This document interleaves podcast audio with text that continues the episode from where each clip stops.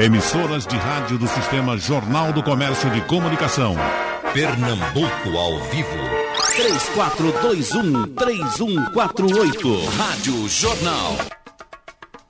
Bom, vamos começando o nosso debate e eu queria logo levantar uma questão aqui para deixar a nossa conversa um pouco mais coloquial. Evidentemente, a gente tem que deixar um pouco o juridiquês de lado, não é? Mas para colaborar com essa conversa assim um pouco mais informal, eu quero trazer, doutor João Bosco, inicialmente um caso que ficou muito conhecido, que está sendo acompanhado por grande parte dos brasileiros, que é o caso, por exemplo, do apresentador Gugu, não é? Que tem um, uma formação familiar, digamos, fugindo um pouco do tradicional, né? Já que ele teve uma relação ou, ou, ou uma, digamos, uh, um envolvimento com a pessoa, acho que de uma forma não não uh, tradicional, onde teve três filhos com essa pessoa. Aconteceu o que aconteceu, ele veio a óbito e agora existe essa disputa judicial, não é? Isso. Mas para a gente entender um pouco de sucessão empresarial, acredito que a gente precisa entender um pouco também de direito da família, né, doutor João E Bosco? de sucessão. De sucessão o direito de também, família, né? o código estabelece bem direitinho o que é direito de família e também Uhum. o código estabelece o que é direito sucessório. Isso. Quando há a morte, deixa-se de lado direito de família em alguns momentos e surge o direito sucessório. Uhum. É quando a pessoa morre, o direito chama um nomezinho assim meio maluco, cinza hereditária.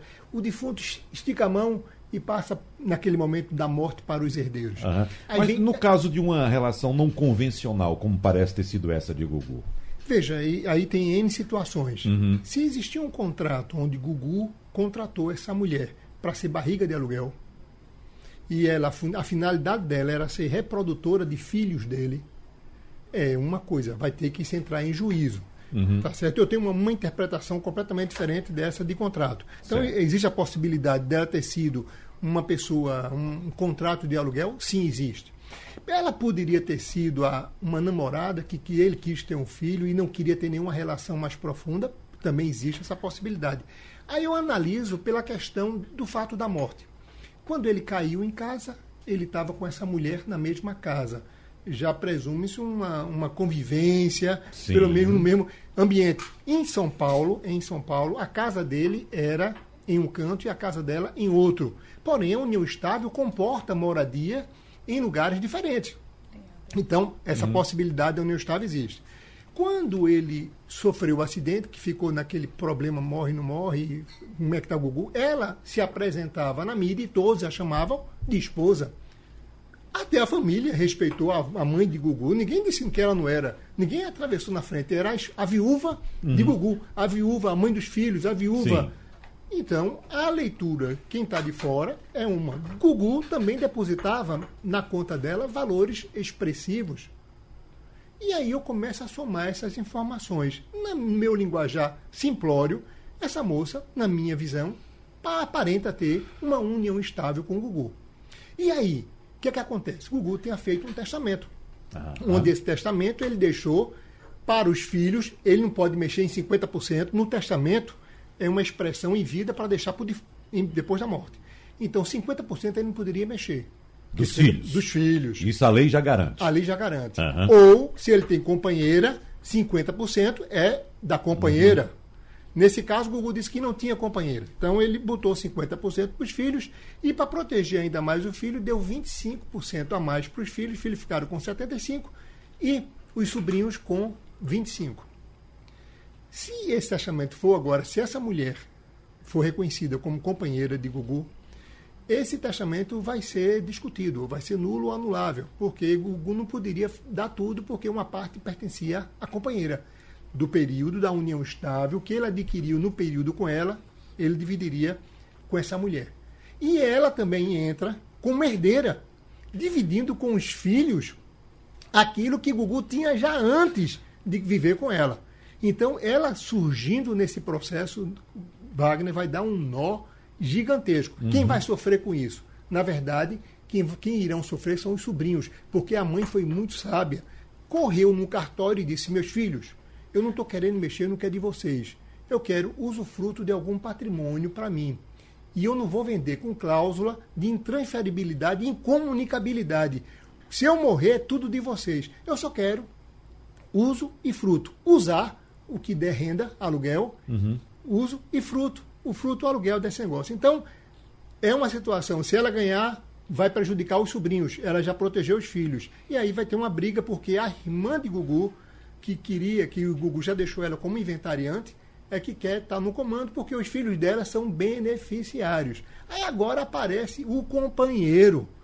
Apareceu um outro Que dizendo, rolo, né? é, é, um outro diz, olha, eu estou vivendo, eu vivia com o Gugu nesse mesmo período que essa mulher diz. Aí É, é. a justiça vai ter realmente um, uma dor de cabeça. Uhum. Gugu protegeu com o testamento, foi uma coisa maravilhosa que ele fez, porém ele, não sei se ele foi honesto, tá certo, e não reconhecer a companheira, ou se era isso mesmo que acontecia, não existia uma união estável, e ele foi honesto. Então, essa discussão, são as provas no processo, é que irão elucidar essa situação. É, agora, é, doutora Karenina, um contrato pré-nupcial, é, é pré-nupcial que chama? É. Pré-nupcial, um contrato pré-nupcial poderia evitar esse embate judicial agora nesse caso, e eu utilizo esse caso também, daqui a pouco o doutor Otto vai entrar nessa história, porque Gugu não era somente uma pessoa física, era uma pessoa pública, um apresentador, mas era também uma pessoa jurídica, ou seja, ele era também um empresário, ele era uma empresa. Na verdade, a empresa de Gugu era o próprio Gugu,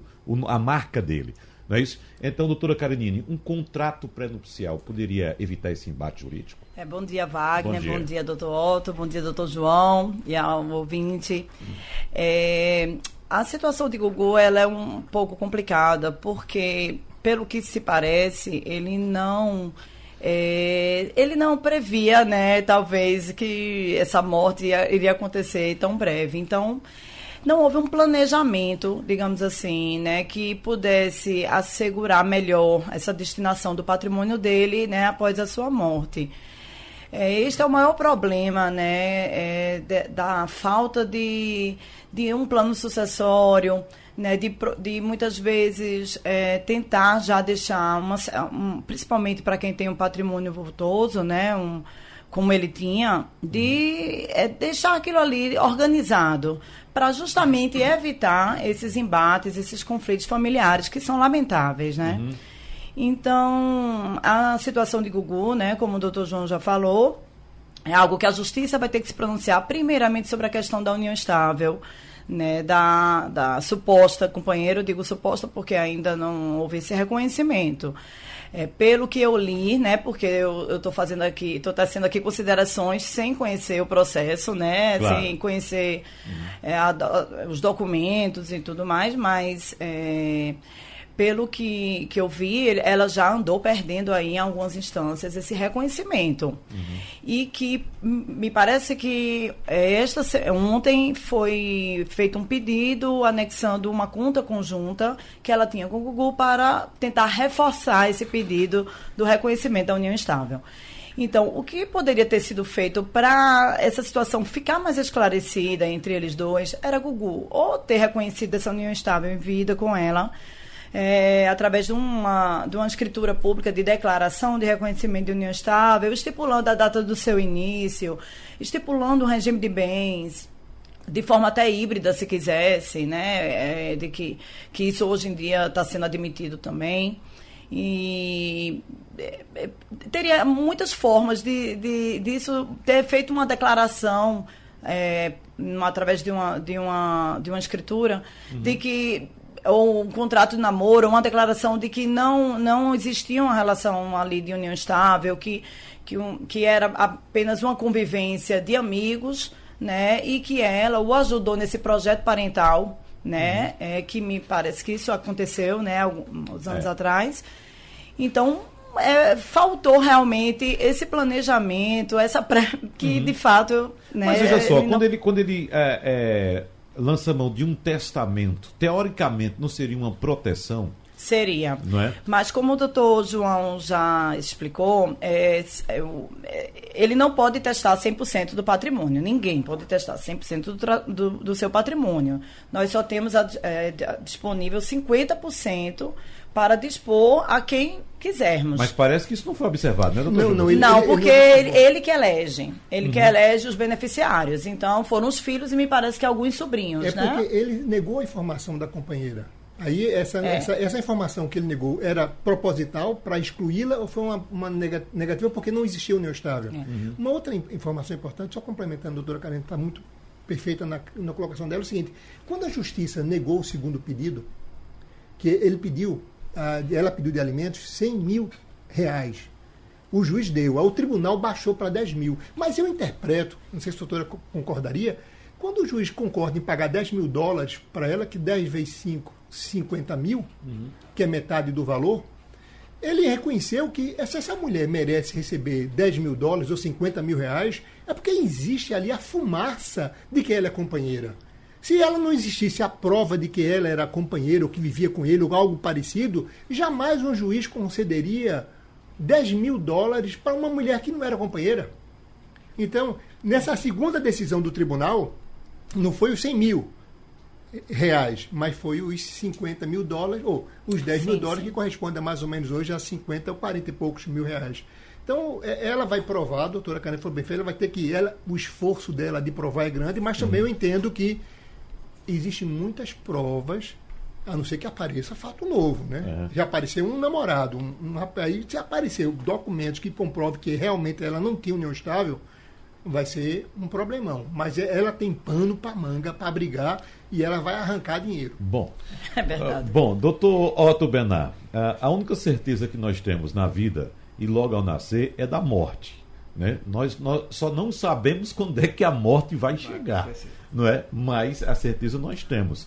Mesmo assim, há muita dificuldade em ah, grandes empresários entender esse momento e já deixar ah, de acordo com a lei, evidentemente, como é que ele quer fazer a partilha dos bens dele. Como é que o senhor avalia essa questão? Ah, bom dia, Wagner. Bom dia. Bom dia, Karenina. Bom dia, doutor João Bosco. É, você começou complicando, botando Gugu na história. né? Porque todos dois, que são fantásticos advogados, disseram o instrumento chamado testamento poderia ter resolvido isso. No passado, nós estamos falando de novas, novos novas organizações familiares. No passado, a gente pensava assim: um casamento é feito de um macho e de uma fêmea, que existe direitos porque pretende-se ou propõe-se que haverão herdeiros. Essa é a visão leiga que eu tenho da sucessão da família. Alguns maridos mais safados, né, tinham alguma coisa fora de casa, aí cria-se a união estável. Já começa a complicar. Porque muitas vezes o testamento está dizendo tudo certinho, mas aparece alguém que prova que ele não tinha só a mulher dele, ele tinha um contrabando fora de casa. Muito bem. No Ou como ca- na, de na Bahia, uma gambiarra. uma gambiarra, né? Então, o que é que a gente tem no Gugu? A gente tem uma mulher que, no- na minha interpretação, gerou os filhos. Ele não era dado a gerar filho normalmente, né? Por uma questão né, de imagem de abacuado. Ele usa o útero de uma mulher para ter três filhos, né? Isso é união estável ou isso é contrato? Se for na Índia, porque eu não sei se tem aqui na Aqui, aqui, aqui existe, Já- já aqui existe a reprodução É, heteróloga. mas, mas tem, mas tem. Mas não, Existe po- não pode ser Contrato- é, é, contrato- com- pago, existe, né? né? É, é a gente chama de útero de substituição, Pronto. né? Na Índia é um contrato formal, etc. Tal.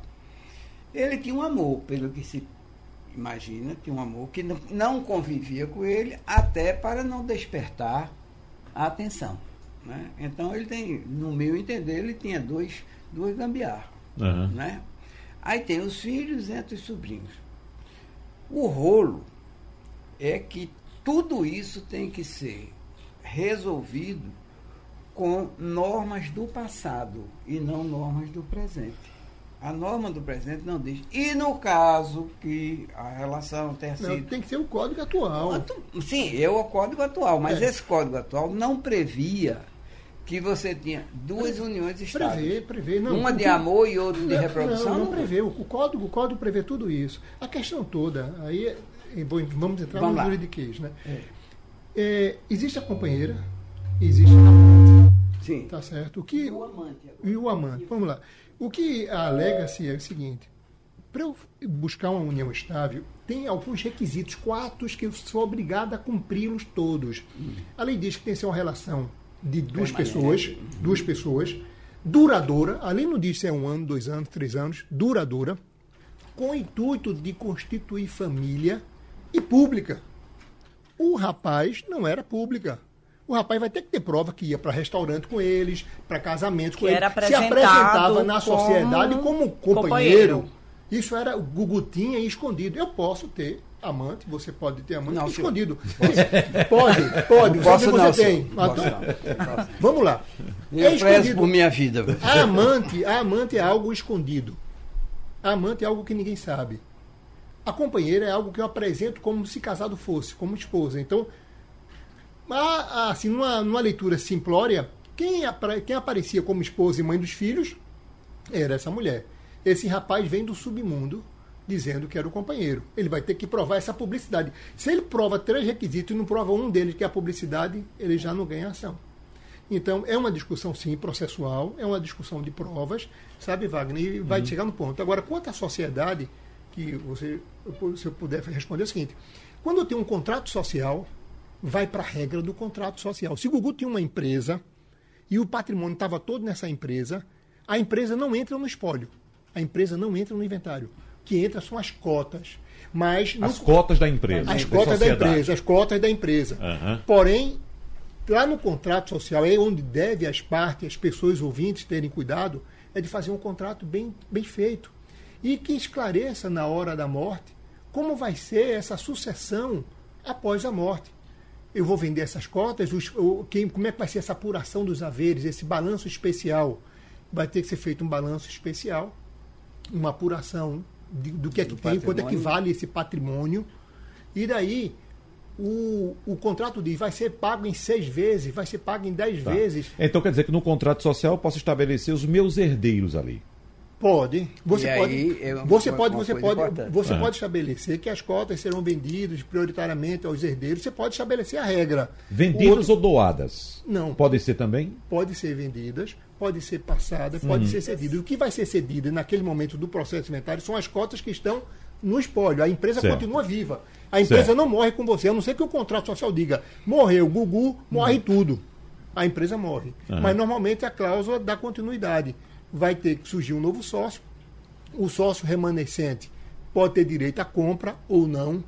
Pode, muitas vezes, botar a mulher em sociedade é briga, entendeu? Então, se pode até ser um herdeiro, mas aí o contrato diz: a minha esposa não pode, porque aí se a esposa vier, o sócio pode dizer: eu não quero ela. Ela não tem condições de administrar. Vem um filho.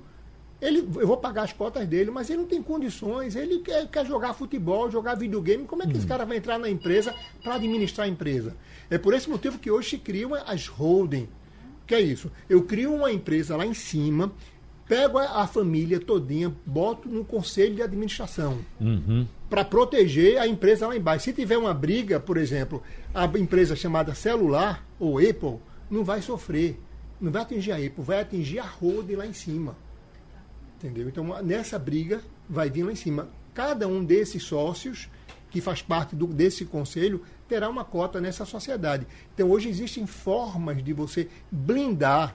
Não blindar contra o fisco, não blindar com. Não. É blindar para que, por exemplo, um herdeiro que não é administrador da empresa, ser sócio da empresa e não souber administrar, ele vai botar o patrimônio sucessório em confusão, em conflito, porque ele vai gerar débito trabalhista, vai gerar débito fiscal, entendeu? Como ele é herdeiro, vai, vai colocar em risco o patrimônio dos outros irmãos ou da mãe.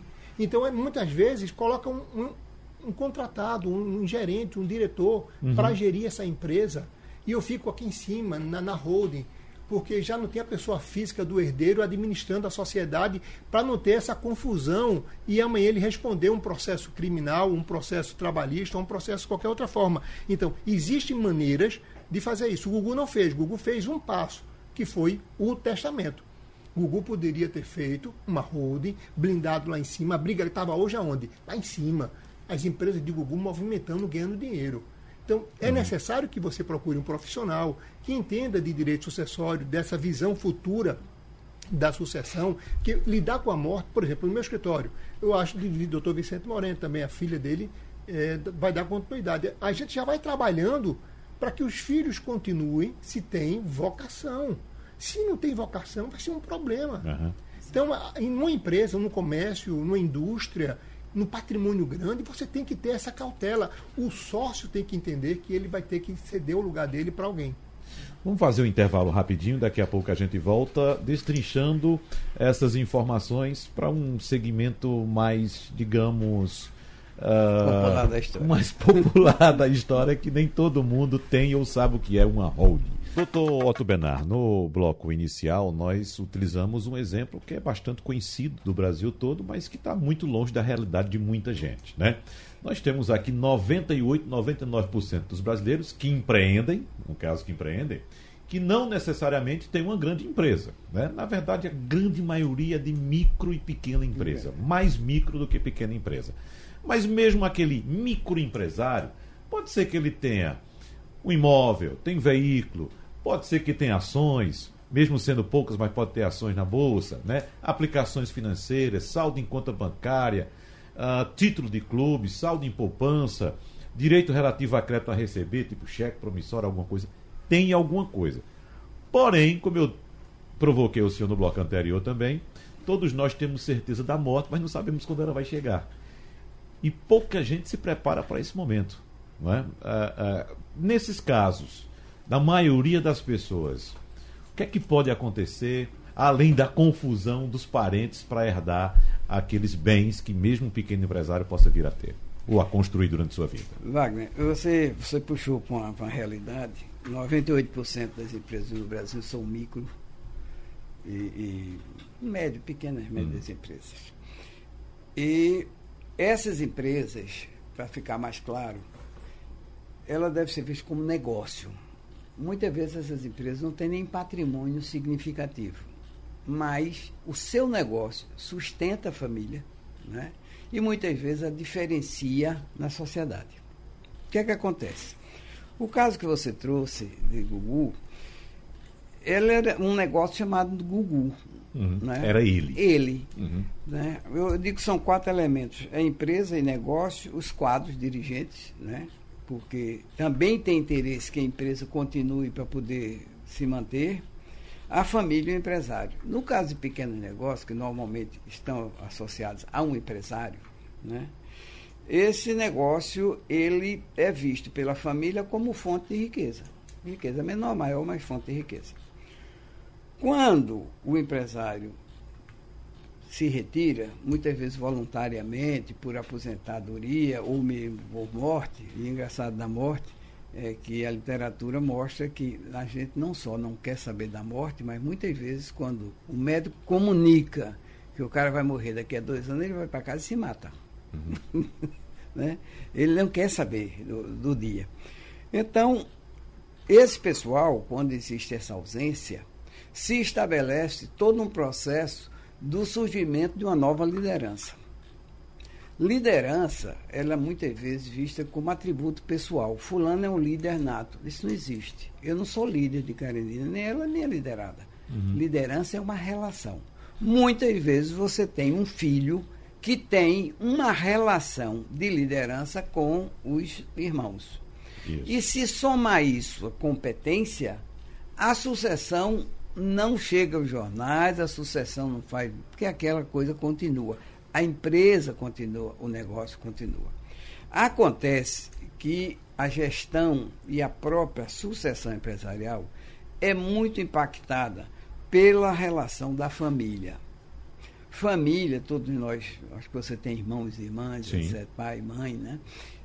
É uma relação, é um, um conjunto de relações que os psicólogos chamam de calorosas. Né? Ou você ama ou detesta seu irmão. Você não é indiferente a seu irmão.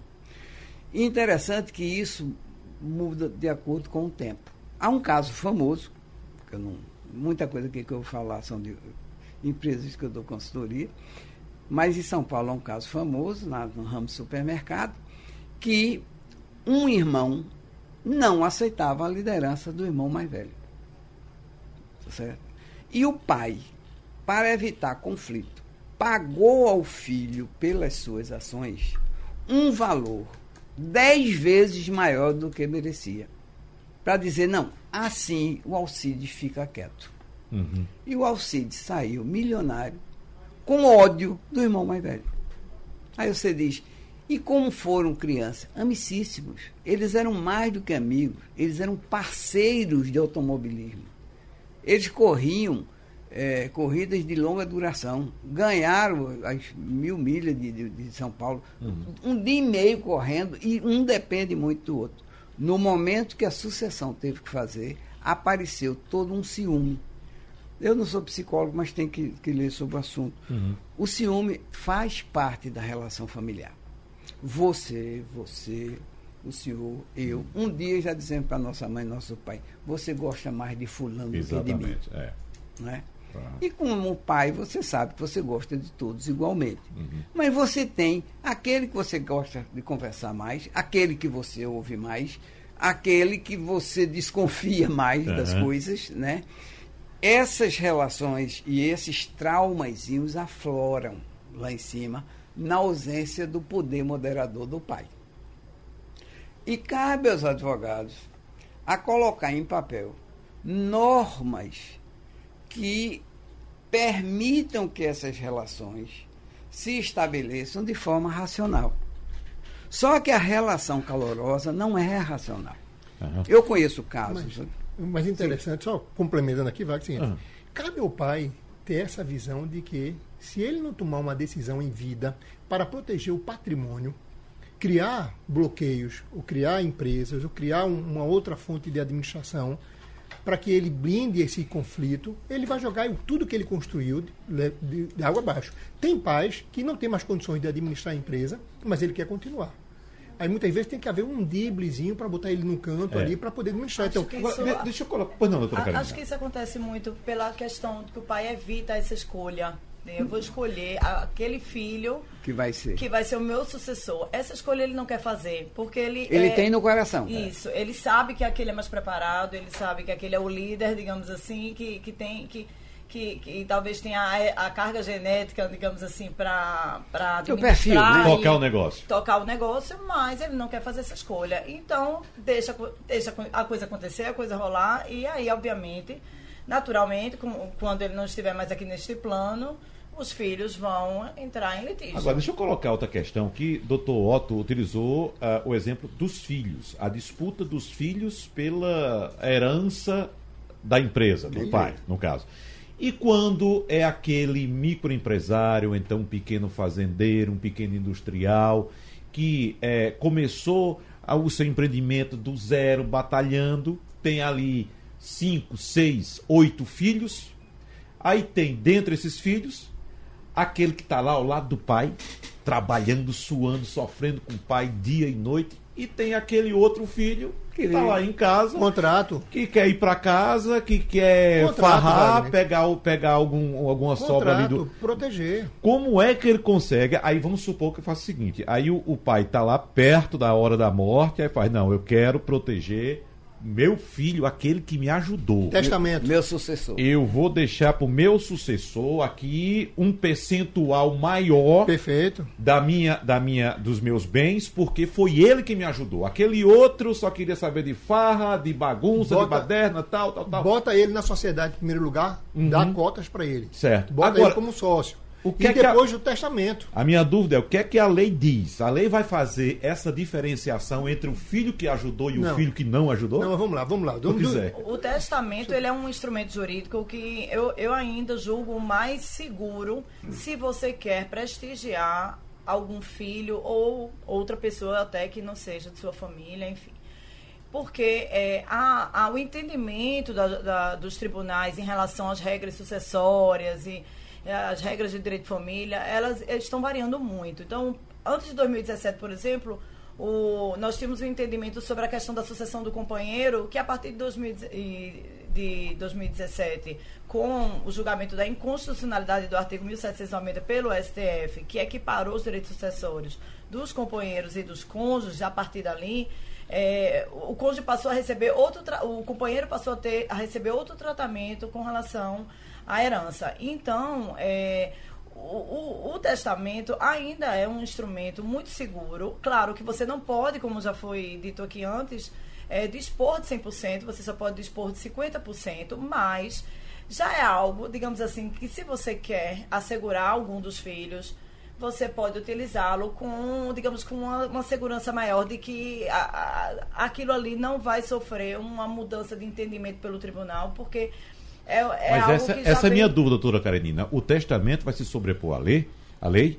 Por exemplo, se eu tenho quatro filhos, eu subentendo que eu tenho que dividir os bens por igual Não, aos não, quatro. o ato é, um, é de, de livre disposição de vontade. Uhum. Ele não está ferindo a lei. Você pode dispor de 50% a um filho só, a todos. Você pode destinar, por exemplo, uma, a essa Mas eu posso vai abandonar ficar- os outros filhos, deixar os outros filhos? Pode, eles vão herdar, eles vão herdar os outros 50%. Com, Junto porque ele com a é- mãe. Porque ele é herdeiro necessário. Né? Os outros filhos que não receberem pelo testamento vão receber como herdeiro necessários, porque eles, eles constam na, na relação da vocação hereditária né, do Código Civil. Então, eles vão herdar da parte dos 50% que, que o pai não pode dispor, certo? Agora, com, no testamento, o pai pode sim prestigiar um dos filhos em detrimento dos outros. Completando, doutora Car- Caririna, foi. Cari, Karenina. Karenina. Eu sei que é complicado. Veja Mas bem, como eu li muito É- livro russo, eu entendo. né, Isso aqui é, acho que é de Leão Tolstói, Ana Exato. Karenina. Ana Karenina. É. Vamos Com lá. É, complementando só o raciocínio é o seguinte: o pai pode dispor para um filho dele, se ele é casado com a esposa, ele tem 50%, a esposa tem 50%. Desse 50% por cento dele, que é os 100% dele, ele tem ali 50% que ele pode dar. Estou fazendo uma confusão maluca, né? mas é isso. Esse dá, ele dá a quem ele quer. Ele pode dar a mim, que não sou filho. Porém, a lei protege os outros filhos com direito de igualdade. Todos os filhos têm o mesmo direito. Certo. Daquela parte que o pai não pode dispor. Da Que é a parte, parte indis- dos filhos. dos É. filhos. Tá certo? Se o pai não deixa testamento para ninguém, todos têm o mesmo direito. Recebem em igualdade. Então, o direito dos filhos é um direito de igualdade. Na cadeia sucessória, primeiro são os descendentes, depois os descendentes, aí vem. Nesse caso específico do, do, do, da- dono da empresa, ele tem que ter N, N situações. O pior problema é quando ele se divorcia. Porque a mulher que não faz parte do contrato social, ela é sócia dele. E ela não pode entrar na empresa. Não pode entrar na empresa, mas ela vai ter direito àquela cota que muitas vezes o homem esconde. Aí começa a fazer o balanço lá embaixo, começa a sonegar patrimônio para que a mulher não tenha direito. Ou o homem, muitas vezes, é casado, a mulher é sócia. Então tem que ter cuidado. A briga não é somente na morte. É também vida quando ele é casado. Quando ele vive em união estável, que ele construiu uma empresa. E essa empresa foi construída no período da, da união estável com essa mulher. E ele diz: você não tem direito a nada, ela tem que correr sim. E para brigar, até caso ele não consiga dividir logo, até receber uma pensão das cotas da divisão do lucro que a empresa tem. Então, quando o pai protege um filho com um testamento, aí eu aconselho, pegue uma declaração de médico, dois, três, dizendo que você está no juízo perfeito quando fez o testamento para esse filho, porque os outros não vão ficar satisfeitos. Segundo lugar, quer proteger esse filho porque ele te ajuda a construir a empresa, bote ele como sócio no negócio.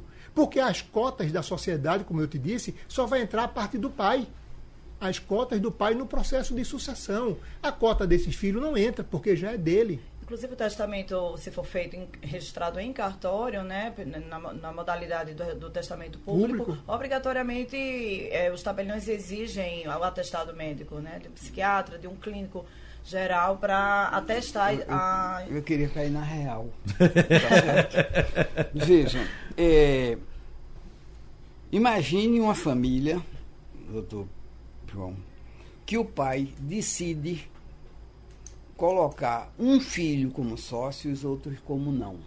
Certo? né? Isso pode ir desde a dissolução da, da família, como do próprio assassinato do pai. Pode. Isso pode chegar a isso aí. Pode tudo. né? Esse filho também pode salvar a empresa de todo mundo. Pode. E não é justo esse filho trabalhar, mas não é só. Não, eu, eu- eu, eu tenho um filho, boto ele para gerar um negócio, ele gera dinheiro, ele está enriquecendo os outros, sem os outros trabalhar. Ele está pegando uma empresa, transformou a empresa que era um, um copo d'água, numa caixa d'água de Eu- 10 mil litros, esse filho, e ele vai, esse dinheiro todo que ele jogou na empresa do pai, ele vai ficar sem nada. Eu acho que a gente está fazendo uma confusão muito normal da nossa região. Nós confundimos lucro com prolabore. Não, ninguém está falando Não, prolabore. A divisão da briga vai dividir as cotas. a empresa está dividida em cotas e essa empresa ela só distribui lucro, não paga prolabore, só paga prolabore para quem trabalha, aquele filho que trabalha vai receber muito mais do que o outro. O que acontece, e algumas empresas no ramo né, agrícola em Pernambuco quase quebraram por isso, todos os membros da família se acham com direito de receber prolabore. Prolabore é um, como se fosse um salário Sim. que a empresa paga. Eu acho que ele tem direito a receber o lucro no fim do ano, não é mesmo? É porque o Prolabore é o garantido. É né? o garantido. Ninguém quer saber do lucro. O porque lucro ninguém quer. ter, tá, né? Porque ninguém está falando dessa pobre coitada chamada empresa aqui. Uhum. Né? A empresa do Google acabou. Eu não me entender, acabou. Aí você diz, mas há um interesse de todos que a empresa dê continuidade. Não. O que eu tenho visto na minha vida de consultor é mais ou menos aquela história. Se eu não entro no time, eu levo a bola para casa. Eu conheço filhos que destroem. Não. Temos hoje em Pernambuco Não, uma empresa sendo destruída pelos sucessores. Sim, vai se Não temos? contra isso, temos. Por quê? Porque há uma briga entre os sucessores que um diz, tá certo. Você quer, eu não lhe dou. Eu quebro essa bodega, nem eu nem você. Há uma empresa aqui mais antiga, talvez o senhor lembre, que foi vendida por um valor menor do que tinha em caixa. E na saída, um irmão virou para o outro e disse: Eu me lasquei, mas você se lascou totalmente. Isso eu conheço porque são familiares meus. Então, o que é que a gente tem para a gente que cair na real? 98% das empresas são negócios. Não é?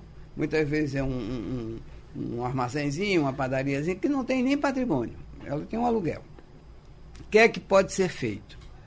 Gente, primeira coisa, a empresa, ela normalmente, nesse tamanho, está associada a um empreendedor, tá certo? E esse empreendedor gerou um negócio que dava para ele, mas não vai dar para o número de sucessores. O cara tem uma padaria, ele vive bem, mas os quatro filhos não vão viver bem dessa padaria. De uma padaria. Há uma visão um pouco diferente. Eu estava dando consultoria na República Dominicana e encontrei um americano na praia. Jovem, assim, dos 55 anos. Eu, eu era bem mais novo, eu tinha uns 30 anos, 35. E não é normal o americano eh, tirar muitas férias, ficar na praia. Foi um mês e tanto que eu estava lá.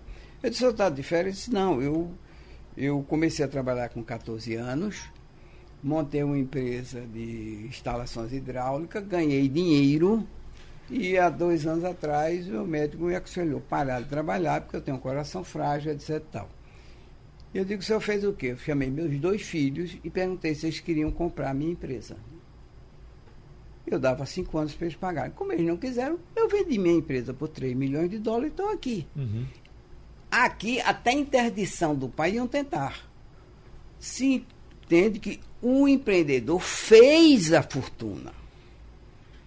Se o empreendedor consegue uma posição econômica suficiente para depois dizer, eu vou vender a minha empresa e vou viver com esse dinheiro, eu acho que ele tem todo o direito. Os herdeiros não aceitam isso, porque aqui eu chamo herança prévia. Então, para sintetizar, para a gente não ficar muito complicado, eu diria que, tanto na associação como no casamento, e como os senhores são especialistas nas duas áreas, não entrem com a ilusão que a associação vai ser sempre muito boa e que o casamento é um mar de rosa. Quanto mais você se preparar para não ter conflito, menos conflito acontecerá. Né?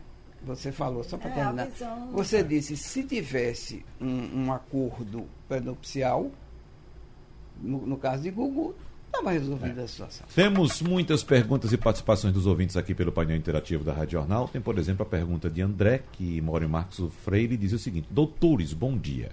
Eu sou registrado como filho de A e é público e notório que meu pai é B, além de toda a semelhança física, e por ser apresentado na família e sociedade como filho de B. No caso de morte de B, eu tenho alguma participação na herança dele? Não. Não, ele é filho de A. Uhum. É filho biológico de B. Ele vai ter que entrar com uma ação para destituir o pai A, Ah. Para entrar com um pedido para pai B. O pai A é liso, aí o pai B tem dinheiro, entendeu? Se o pai A fosse rico, o pai B não queria nem saber. Olha, aproveitando essa história aqui de André, a figura da família pluriparental. Isso. Ou seja, um pai né, que já vem de um casamento trazendo dois, três filhos. Se junta com a mãe que já vem de outro casamento trazendo dois, três filhos. Né? Aí formam uma nova família e há laços, evidentemente, de afeto entre o pai e a mãe com os filhos que não são deles. Né? Formam uma família. E esses dois juntos têm uma empresa. Como é que fica a situação em caso de morte de um dos dois? O contrato social define tudo. Aham. É o contrato Então social. quer dizer que o, o- o início de tudo deve ser um contrato, contrato. pré-nupcial.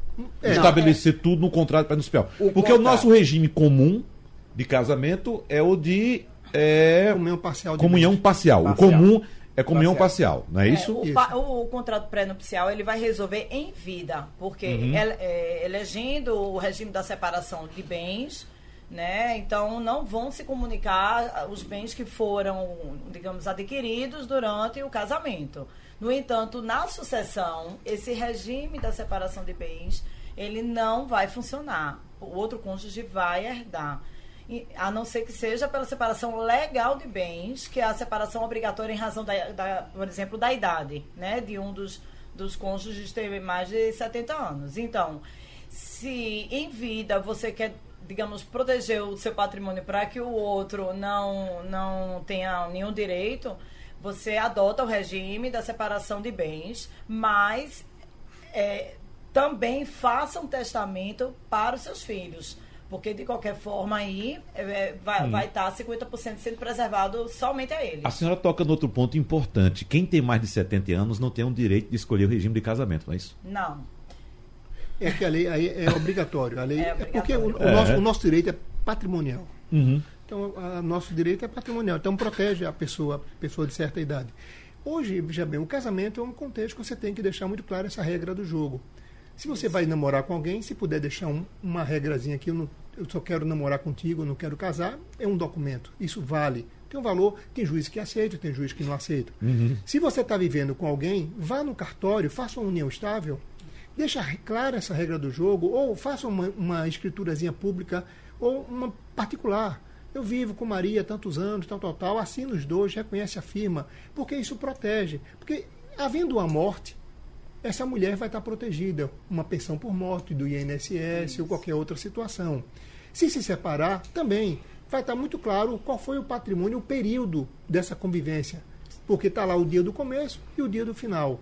Se não, vai desaguar numa ação judicial que ela vai levar os documentos. Se você vive no estável com alguém, junte documento, mulher, homem, junte fotografia, vá para bar, foto, fotografe.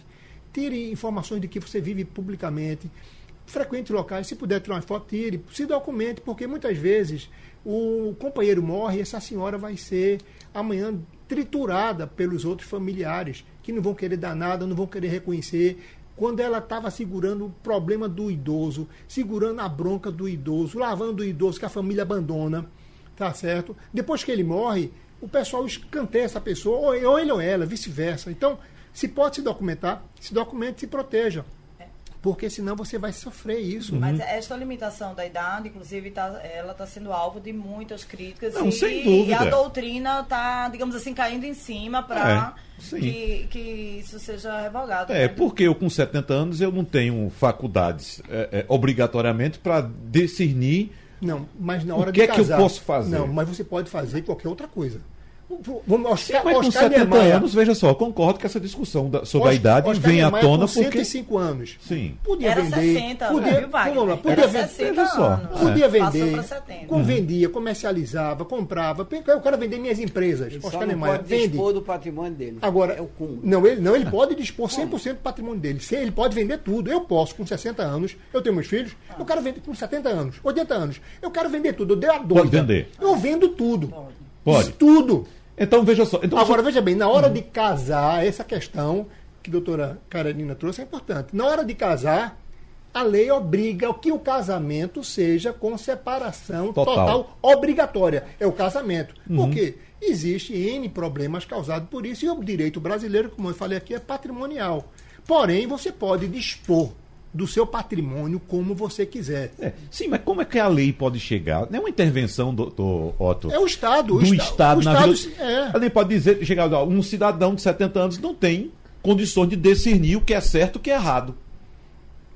É uma intervenção direta na vida do Não. cidadão. Ele, ele decide o que é certo e o que é errado. Agora, se for casar, é mas desse jeito. exatamente, Não, é. mas não é, porque o, o- só o casamento. Ele pode fazer o que ele quiser. Agora, nesse caso, eu vou colocar outra questão aqui. Nesse caso, do cidadão que é empresário, está chegando perto dos 70 anos, quer viver a vida dele, sabe que existe essa limitação legal. Ele decide, não, com 69 anos, eu vou vender tudo que eu tenho. Venda. Tudo, tudo que eu tenho. E vou fazer, por exemplo, investimento. Vou fazer aqui uma previdência privada. Previdência privada, quem já fez sabe que chega ao banco. Né? Eu quero fazer uma previdência privada. Ah, o senhor quer botar quanto? Eu quero botar 10 mil reais, 20 mil, seja lá quanto for.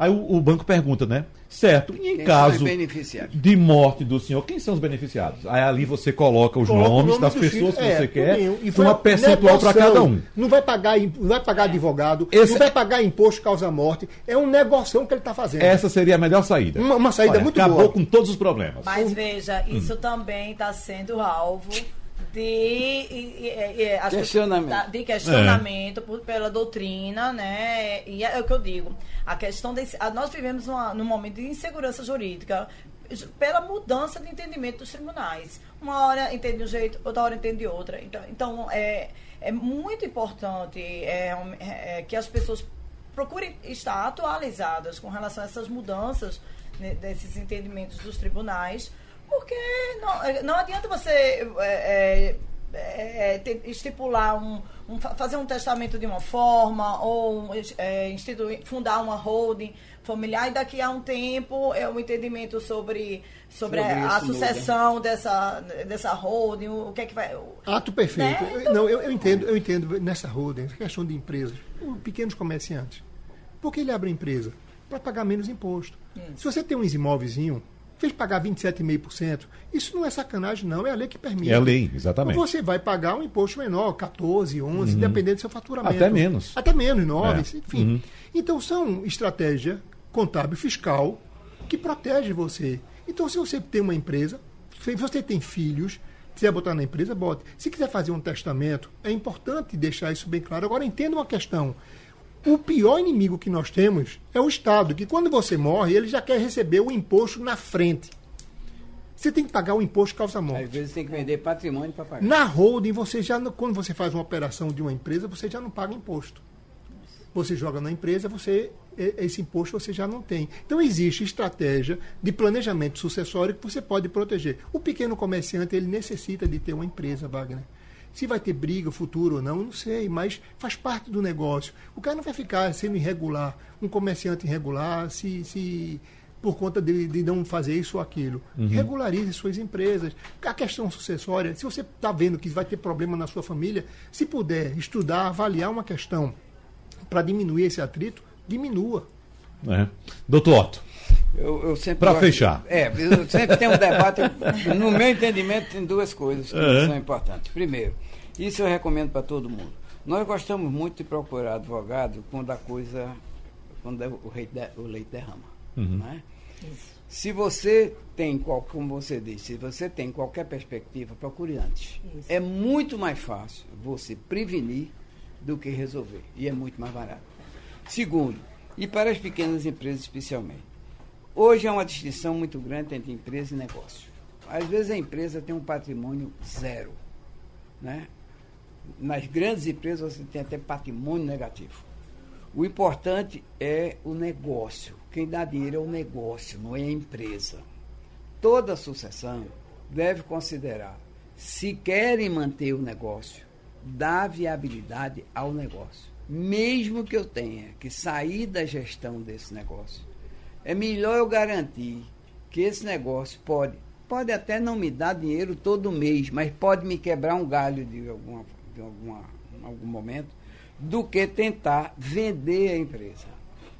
quando você vai fazer a venda da empresa, por mais que você tente, você não consegue nunca o valor do negócio.